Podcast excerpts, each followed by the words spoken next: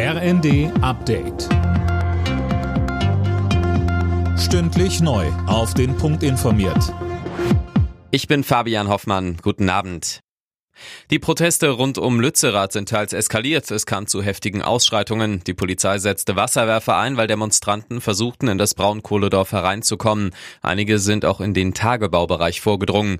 An der Großdemo, die in einem Nachbardorf von Lützerath gestartet war, nahmen laut Veranstaltern 35.000 Menschen teil. Die Polizei spricht von bis zu 10.000. Bei den Protesten war auch die schwedische Klimaaktivistin Greta Thunberg dabei. Sie findet es unbegreiflich, dass immer noch Kohle abgebaggert werde und meint, dass Deutschland als einer der weltweit größten Verschmutzer eine enorme Verantwortung trägt.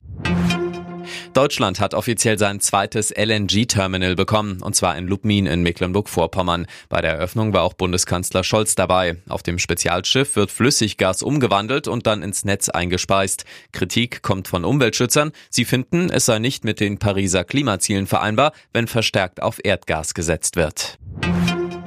Der mögliche Rücktritt von Verteidigungsministerin Christine Lambrecht sorgt für Spekulationen über ihre Nachfolge. Im Gespräch ist SPD-Politikerin Eva Högel, derzeit Wehrbeauftragte des Bundestags. Die Opposition nennt die Ablösung von Lambrecht überfällig.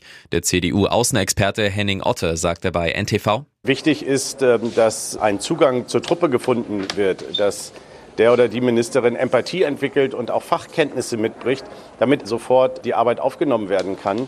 Es stehen wichtige Entscheidungen an um Waffenlieferungen für die Ukraine.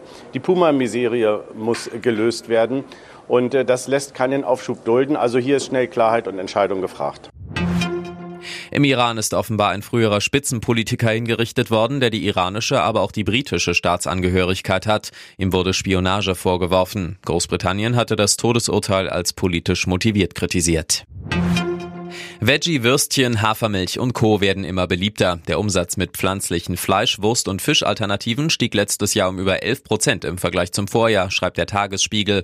Die Biobranche musste dagegen einen Umsatzrückgang hinnehmen.